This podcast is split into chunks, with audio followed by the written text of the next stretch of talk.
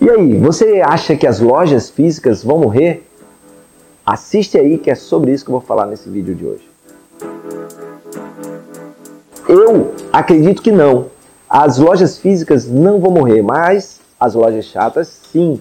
Porque o grande negócio é que a sua loja precisa ir além do produto. Ou seja, preciso dar um motivo além do produto para que o cliente venha até mim.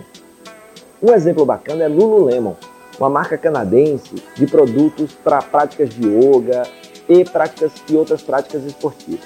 A Lululemon, ela se concentra em ser um hub de pessoas que praticam esporte. Então, além de vender as suas roupas, os seus produtos para yoga, para exercícios físicos, principalmente os em ambientes abertos, elas também se especializaram em conectar pessoas.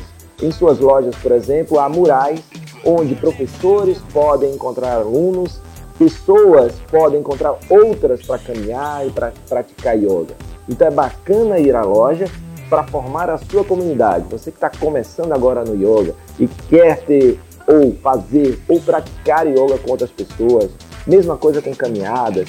Algumas lojas também, os gerentes desenvolvem eventos como aula de yoga aos domingos, gratuitamente, as pessoas vão até lá, começam a conhecer aquela prática e aí se interessam, adquirem os produtos na loja, se conectam com as pessoas. Ou seja, a Lululemon dá motivos para o cliente ir até lá e, claro, conecta o cliente emocionalmente a partir do momento que ela se torna relevante na vida das pessoas como um hub, como um conector.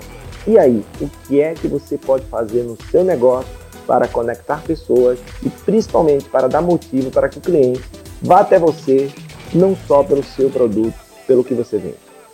Pensa nisso, manda suas sugestões aqui de tema, seus comentários sobre o episódio de hoje e até a próxima.